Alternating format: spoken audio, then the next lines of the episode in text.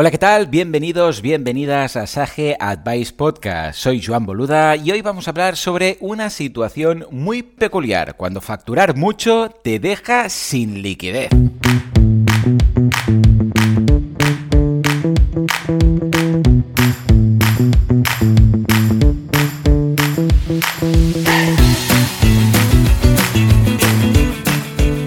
Sage Advice Podcast, gestión empresarial como clave del éxito, es el canal de podcast creado por Sage, el software de gestión empresarial que se adapta a las necesidades de cualquier emprendedor, pyme o despacho profesional. Millones de clientes en el mundo gestionan su contabilidad, facturación, finanzas, recursos humanos y nóminas con nuestras soluciones. ¿Quieres aprender a manejar tu negocio de forma exitosa? Si la respuesta es sí, estás en el lugar correcto.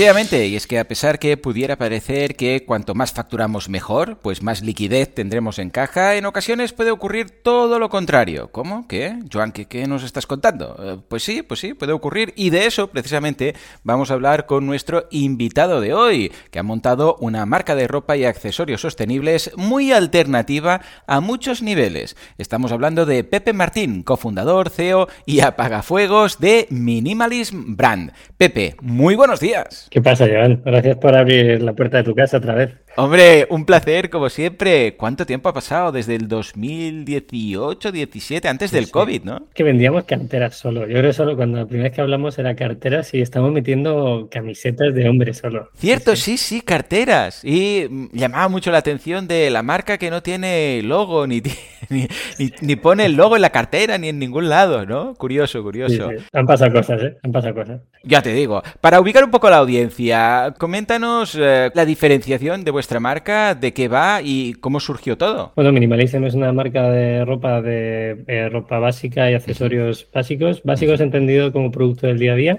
fabricada de forma consciente en España y Portugal utilizando materiales orgánicos y reciclados. Y lo que buscamos es hacer muy bien un producto que te dure mucho en el tiempo y que lo puedas utilizar realmente en tu día a día. ¿no? Nos gusta mucho el consumo por el consumo sino un consumo útil y que te dure el tiempo. Yo siempre parafraseaba a mi abuela que decía, no, la sostenibilidad, la sostenibilidad. Y decía, la sostenibilidad es que un producto te dure mucho en el tiempo. Y, pues mira, bueno, pues y eso es más o menos lo que hacemos. Intentamos hacer los productos con la mayor calidad posible, con el objetivo que duren el mayor tiempo posible. Cosa que en la industria un poco textil, el que lo conozca es lo contrario. O sea, te venden un producto que sabes que la cremallera se va a romper en dos puestas, eh, que sabes que te va a encoger el primer lavado, el patrón de la ropa se va a romper pues nosotros luchamos por intentar enseñar o difundir otro mensaje que la gente sea más consciente de cómo comprar. Sostenible a varios niveles. Entonces, claro, tuvisteis esta idea. Un día tú eres mucho de ir a montaña con los amigos y tal, y hey, una idea, qué tal y qué cual. Pero ¿cómo lo validasteis? ¿Esperabais el éxito? ¿No? ¿Cómo fue ese problema inicial de no poder servir a todos los pedidos a tiempo? Porque casi casi que morís de éxito el primer momento. Sí, bueno, hemos muerto de éxito dos veces ya, pero estamos vivos, es lo que te comentaba antes. Bueno, estamos bien, estamos vivos, que quieras que no, y no hemos tenido que levantar capital externo ni nada por el estilo. O sea, genial. La empresa, para mí también el término sostenible tiene que ver sostenible a nivel económico, ¿no? que, eso muchas veces la gente no lo comenta y dice, sí, sí, estamos aquí desarrollando tecnología, haciendo tal, pero se ciñen a levantar rondas. Nosotros hemos preferido ir más lentitos y también ver si nuestra propuesta encaja. Oye, que si no encaja en un futuro, pues yo entiendo que vender ropa sin logos es algo un poco raro. Pero bueno, es lo, que hay y la gente lo entiende y la gente lo disfruta también. ¿eh? Entonces, nació como un juego. Víctor y yo, eh, Víctor es socio fundador, ahora él está como socio fundador, pero no está como eh, activista en, el proyecto porque ha sido papi y tiene otras cosas en mente, tiene que descansar, es lo que tiene que hacer. Y ahora estamos, pues Jesús y yo a full en el equipo y somos ya seis personas, alguna ya es part-time. Muy bien. Eso es otra de las cosas que, que creo que a la gente le puede ayudar Oye, a lo mejor no necesitas tener eh, una persona de, de, PPC o un financiero eh, 100% de su tiempo contigo, sino que puedes hacer cositas para no gastar tanto en, esa parte de, recursos humanos o de, personal. Y cuando empezamos, Víctor y yo era como, oiga, vamos a hacer un, juego a vender carteras. Una cartera que en Estados Unidos se vendía muy bien. Venga. Yo sabía de e-commerce porque al montar la agencia llevaba cuatro o cinco años eh, montando e-commerce para otros, haciendo toda la parte logística, llevando toda la parte de contenido y Víctor sabía de empresas, en lo bruto, ¿no? Víctor había montado desde los 17 años, no, ha tenido un jefe en su vida, ¿no? Entonces, eh, él lleva montando cosas de los 17. Nos metimos a vender esas carteras. El primer año vendimos, pues creo que fueron unos 150.000 euros en carteras pero es que el segundo nos fuimos a 25.000 carteras vendidas y fue como, ¿esto qué es? O sea, esto ya es una empresa. ¿Qué está pasando? ¿Qué está pasando aquí? Y nos empezaba a quitar tiempo. ¿eh? Claro, Víctor tenía su empresa, yo tenía mi agencia y sacábamos ahora de donde podíamos. Entonces, sí que es verdad que los dos o tres primeros años fuimos bastante eh, locos a nivel de trabajo, pero, pero al final lo disfrutas. Que quiero también, cuando oigo a la gente, no, es que hay que trabajar menos, tal, digo, a mí es que me gusta trabajar. O sea, otra cosa es... Eh, trabajar sin un objetivo, pero, pero se puede trabajar y también hay que disfrutar lo que estás haciendo. Y de ahí, ese primer impacto, llegamos a tener pues deudas de entregas de 500 carteras a algunos clientes. Eh, tardamos en servir un mes y medio. Imagínate la atención al cliente, ¿eh? cómo, cómo funcionaba eso que quieras que no, ahora nos pasa hmm. y alguna vez que tenemos alguna rotura de stock con camisetas, por ejemplo, ayer tuvimos eh, una rotura de stock de 100 camisetas en, color negro en talla M, si no me equivoco. La típica. Y al cliente se lo explicas. Claro. Y como ya es una marca, o sea, ya entienden lo que hay, eh, se lo comunicas a, nivel de atención al cliente, le das una recompensa, un calzoncillo blanco, si hace falta. Y ahora lo entienden porque hay una marca detrás, pero es que en ese momento tú entrabas y era un Shopify sencillísimo, con una plantilla sencillísima, entonces era, era bastante complejo. Pero bueno, eh, salimos de esa y nos metimos en otras. ¿eh? Sí, sí, no paráis. De hecho, empezasteis con las carteras, como bien apuntabas, y a pesar de roturas de stock y tal, dijisteis, vamos, vamos a crear más referencias, venga, más stocks, ¿no? ¿En qué momento os planteáis añadir más productos en vuestra línea? Bueno, pues empezó el tema de las carteras, nosotros lo llevamos también apalancado con el blog, ¿vale? Que al principio, ahora sí que YouTube y el podcast, pero al principio era contábamos todo en el blog porque antes la gente leía, ¿vale? Entonces en ese momento todavía se leía. Y contábamos cómo habíamos montado un centro logístico, eh, cómo no teníamos una agencia externa que nos llevara a los medios. O sea, intentábamos dar esas pildoritas que a la gente le pudiera aportar valor. ¿no? Entonces, empezamos a tener una comunidad, creo que en ese momento eran unas 10.000 personas en la lista de correo, uh las que Víctor y yo podíamos tener en LinkedIn, que bueno, pues quieras que no, algo de impacto podemos ya tener. Y preguntamos, oye, ¿qué os molaría tener? Eh, y la mayoría de gente, pues había de todo, ¿eh? eh cosas eso que ahora hay, por ejemplo, de primera nos dijeron toallas y ahora tenemos toallas en minimalism, pero de primeras hacer toallas después de una cartera no tenía ningún sentido. Y nos metimos a la ropa de hombre porque principalmente era lo que sabíamos hacer. O sea, sabíamos hacer camisetas para nosotros, es así de sencillo. Y después de la camiseta vino sudadera, vino ropa interior de hombre, ahí ya metimos la mochila y el porqué era muy sencillo. La industria, o sea, la, la gente que seguía nuestra industria, que era startup, que era eh, proyectos eh, incipientes, pues normalmente lleva un portátil, algo de ropa para el trabajo, un tupper o algo del estilo, ¿no? Todo esto en una mochilita. Y veíamos clarísimo el segundo producto. Eh, después de las camisetas, ¿vale? La camiseta fue como un add ahí metido para, seguir intentando aumentar SKUs. Y bueno, las mochilas funcionaron muy bien. Sí que es verdad que la primera mochila eh, tuvimos que aprender mucho después y ya nos fuimos a una fábrica que este, en este caso está en Vietnam, todo certificadito, con poliéster reciclado, 100% termosellada. Es la fábrica de nuestra competencia, ¿vale? Ah, vale, estupendo. Sí, porque necesitamos hacer una mochila premium. Al final, con la primera sí que era una mochila que te duraba dos años, pero no es suficiente. O sea, si te compras un producto de un ticket un poco más alto, lo ideal es que te dure en el tiempo, ¿no? Y a mí siempre, yo soy muy mochilero, me gustan mucho las mochilas y joder, una mochila que te dura 5 o 6 años dando la tralla, pues ese es el producto que quieres y da igual si te gastas 100, 150, la cuestión es que la amortices, ¿no? Sí, señor. Y a partir de ahí empezamos a meter más cosas y todo eh, basándonos en nuestra comunidad. Vamos preguntando y vamos sacando nuevos productos. De hecho, ahora eh, hemos preguntado hace muy poquito eh, si a alguien le gustaría hacer niño y tiene todo el sentido, ¿no? Porque nuestro cliente es hombre y mujer de más de 28 años hasta los 45 aproximadamente uno o dos niños, eh, si eso, o, proyección de tener niños, entonces vamos a hacer una primera tirada de niño a ver qué tal funciona. Ay, a ver, a ver, me sorprenderá. Bueno, yo estoy ahí en ese segmento totalmente, o sea que estaré al tanto de las noticias siguiendo el blog, ¿no? Una de las particularidades de vuestra marca es que no tenéis logo. A mí personalmente me encanta que no tengáis logo. ¿En algún momento pensasteis, igual esto no deberíamos hacerlo porque encaja con lo que transmitís, ¿no? Pero en ningún momento os habéis planteado, quizás deberíamos poner algo porque entonces, claro, la gente también lo ve, ve el logo, lo busca, no sé qué. ¿No ha habido ningún momento de duda ahí?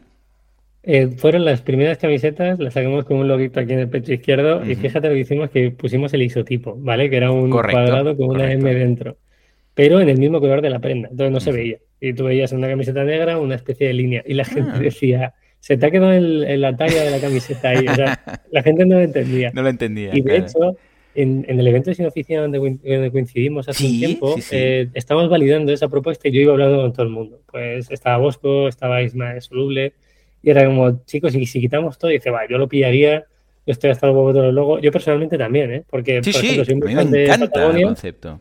y, a mí me gusta mucho Patagonia y, y, comulgo totalmente con los valores, pero yo no puedo llevar un logo de 30 centímetros en el pecho diciendo que mi poder adquisitivo es que puedo pagar 85 dólares por una sudadera o que aquí voy con un producto sostenible, pero que yo me lo puedo comprar y tú quitando, ¿no? Entonces decidimos quitar los logos y que la gente sea la propia que hable de la marca. Es, oye, tengo un producto muy bien fabricado, que me queda muy bien, que dura en el tiempo y que además está hecho en Portugal, en este caso, son las camisetas. Pues ese es el valor que damos. Y está funcionando, eso sí, a nivel de hacer public con influencers, con tele, o cosas así, no tiene ningún sentido. No, ahí no, ahí seguro que no. Pero bueno, es que vosotros ya sois distintos, sois distintos, sois diferenciadores. De hecho, algo también que eh, llama la atención es que sois una empresa totalmente transparente. O sea, publicáis incluso vuestra facturación en la web, entre muchas otras cosas, ¿no? Esto también, ¿en qué momento empieza? ¿Os planteáis ser así también transparentes?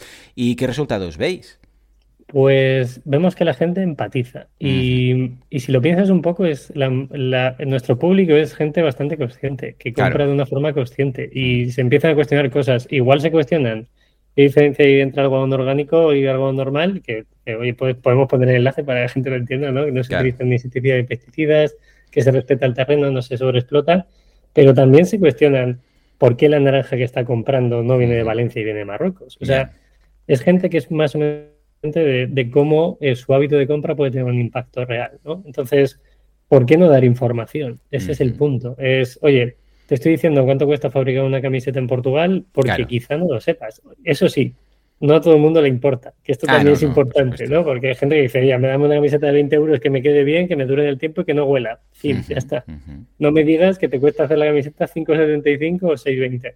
Pero luego hay mucha gente que lo quiere entender. De hecho, uno de los ejemplos fue que hicimos un vídeo eh, comparando una camiseta de H&M y una camiseta de, Minimalism.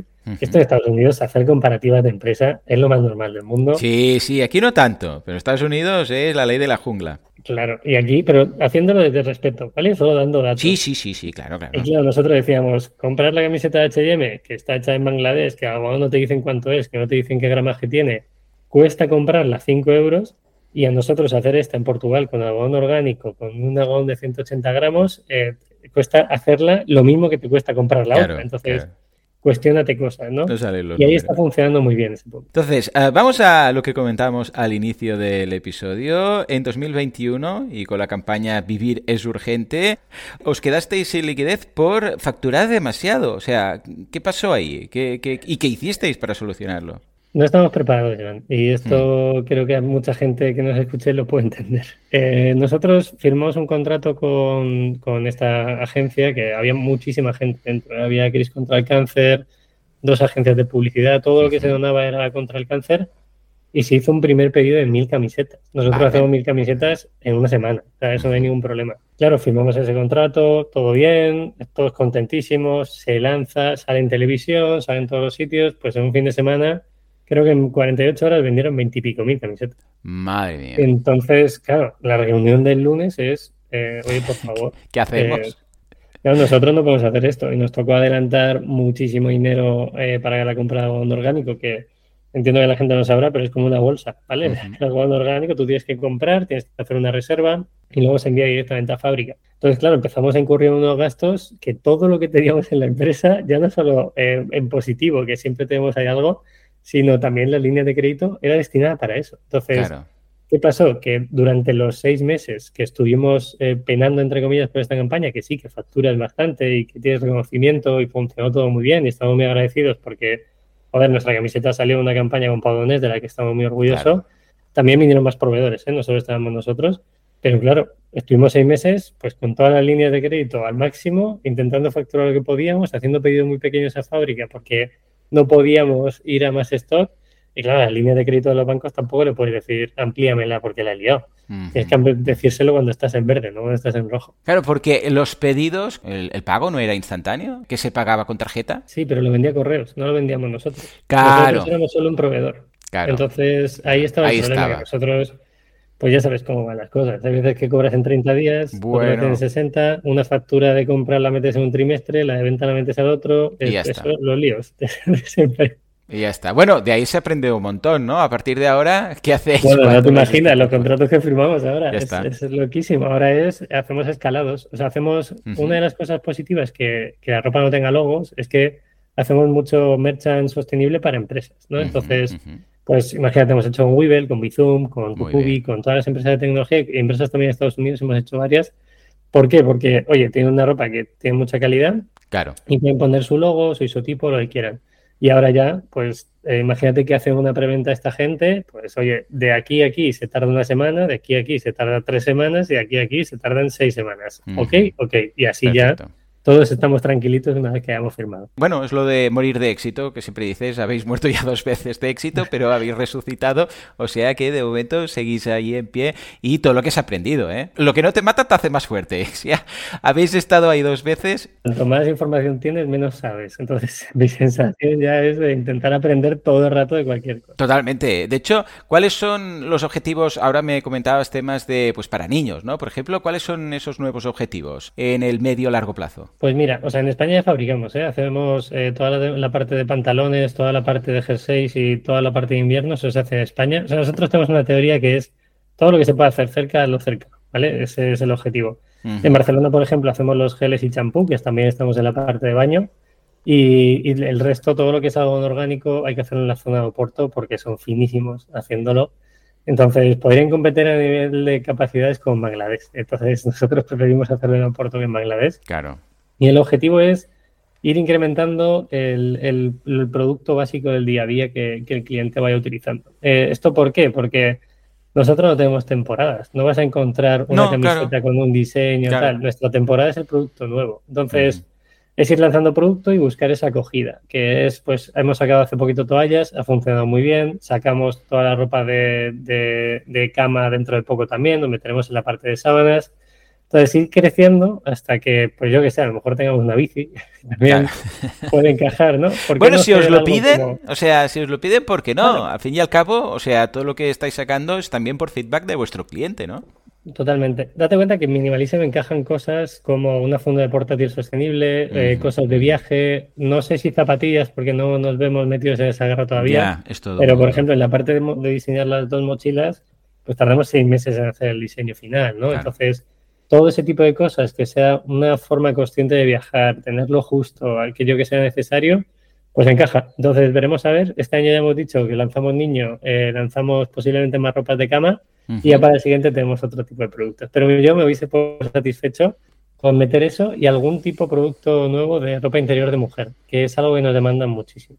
Pues mira, tomemos nota y dentro de unos años ya me dirás a ver si habéis lanzado las bicis, el calzado o, lo que sea que os hayan pedido. O lo que sea, sí, sí. Claro que sí. Siempre el feedback al cliente es clave. Totalmente. Bueno, Pepe, pues de verdad, muchas gracias por eh, ilustrarnos un poco con este proyecto que surgió un día de excursión y que, como digo, es distinto y se diferencia a muchos niveles. Espero que otras empresas tomen nota porque nos hace falta más este tipo de mindset. ¿eh? Ah, ¿Dónde podemos encontrarte? Finalmente página web, redes sociales, ¿dónde está? O no tenéis nada porque sois minimalistas. Ojalá pudiéramos hacer la de Patagonia, ¿no? La de dejar de invertir en meta, pero no podemos, ¿no? Eh, la web es minimalismbrand.com. Si pones minimalism o eh, Minimalist también aparece, está todo segmentado para que aparezca posicionado. Y ahí lo pueden encontrar tanto en YouTube, Instagram como en la web. Lo más fácil es minimalismbrand.com y si no, pues en mis canales que es Pepe Martín aparece en todos lados y te enlaza directamente a Minimalism, que es donde llevo toda mi energía diaria, en que, la gente vaya a ver qué, qué propuestas tenemos en Minimalism. Perfecto, pues vamos a dejar todos esos enlaces en las notas del programa y estamos en contacto, Pepe. Perfecto, John. Muchas gracias. Un abrazo. Pues nada, señores, hasta aquí este episodio de Sage Advice Podcast. Nos escuchamos en el próximo para aprender un poco más cómo emprender paso a paso desde cero. Hasta entonces, muy, buenos, días. Consulta todos nuestros podcasts en el blog Sage Advice dentro de sage.com, donde también encontrarás más consejos para pymes que quieren alcanzar el éxito a través de la gestión empresarial y financiera. Y sobre todo, no olvides suscribirte a nuestro canal para recibir en tu email cada nuevo episodio.